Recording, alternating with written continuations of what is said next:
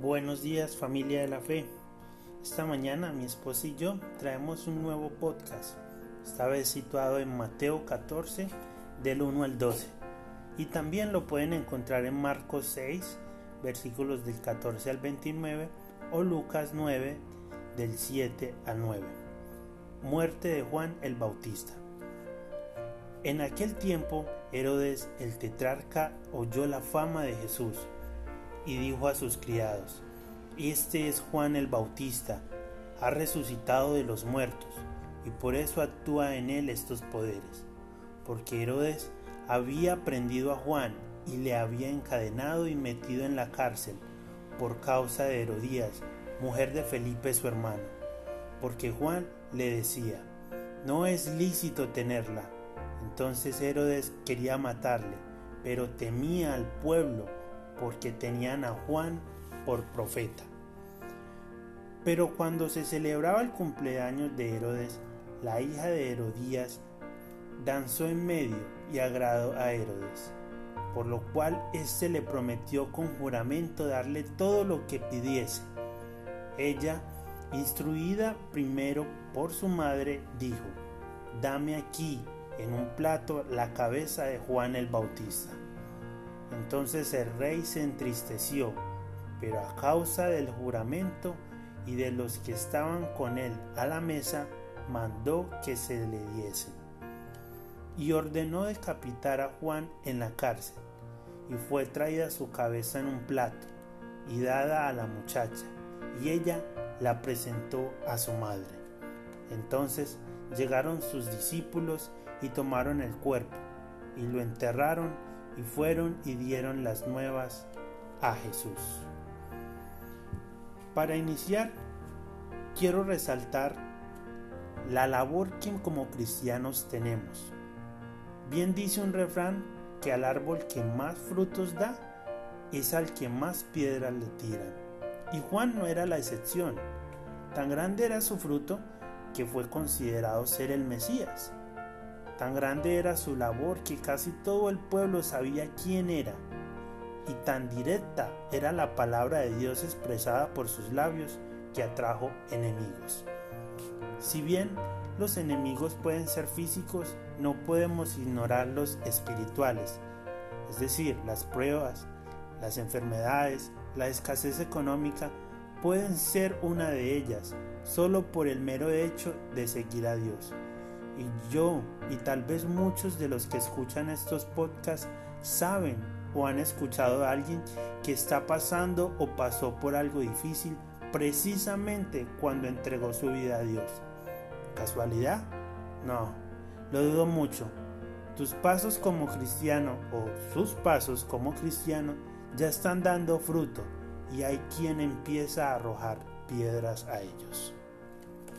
A través de este estudio bíblico de la muerte de Juan el Bautista, podemos ver tres personajes. Uno es aquel que no le teme a andar en la verdad sin importar las consecuencias. En este caso, como Juan el Bautista, quien quizás ah, por medio de esa verdad que en todo tiempo él predicaba, a causa de esto pudo tener muchos enemigos, entre estos Herodias, a quien él informaba que no estaba o no era correcta la relación que tenía con Herodes.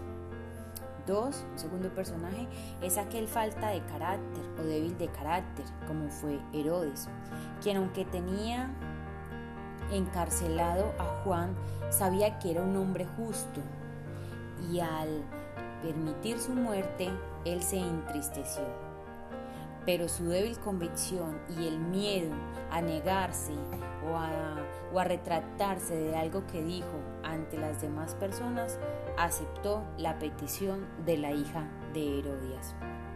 Otro tercer personaje es aquel que es influenciable, que sin criterio o causa, como la hija de Herodias, es incitada por su madre para pedir la cabeza de Juan quizás sin tener razones de peso, solo dejándose llevar por el deseo de su madre. En estos tres personajes, estos dos últimos, quizás alguno de nosotros pudiéramos ser en algún momento uno de ellos, esas personas que son influenciadas por otros sin saber la causa que estamos peleando. O aquellas personas faltas de carácter o de débil carácter que no tenemos convicciones claras o fundamentos fuertes para saber qué queremos y a dónde debemos ir. La invitación que tenemos en esta mañana es que seamos como este primer personaje, aquel que no le teme a la verdad, como es Juan el Bautista.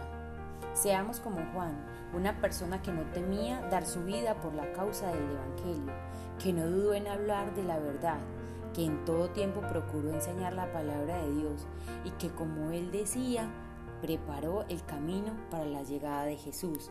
Y en este caso, nuestro llamado es a seguir preparando el camino para su segunda venida. Dice Mateo 5:11, Bienaventurados sois cuando por mi causa os vituperen y os persigan y digan toda clase de maldad contra nosotros, mintiendo.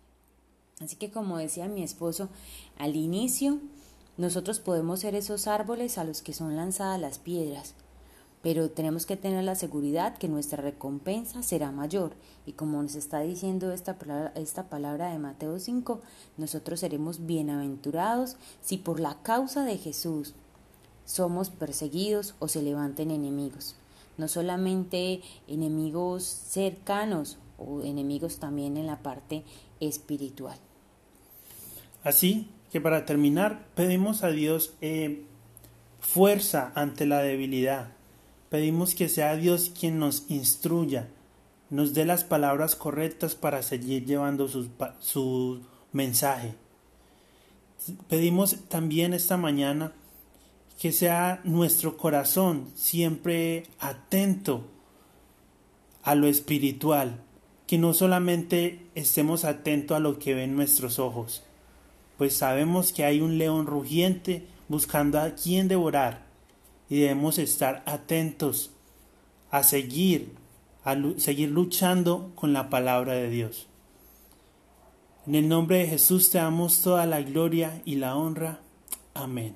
Amén.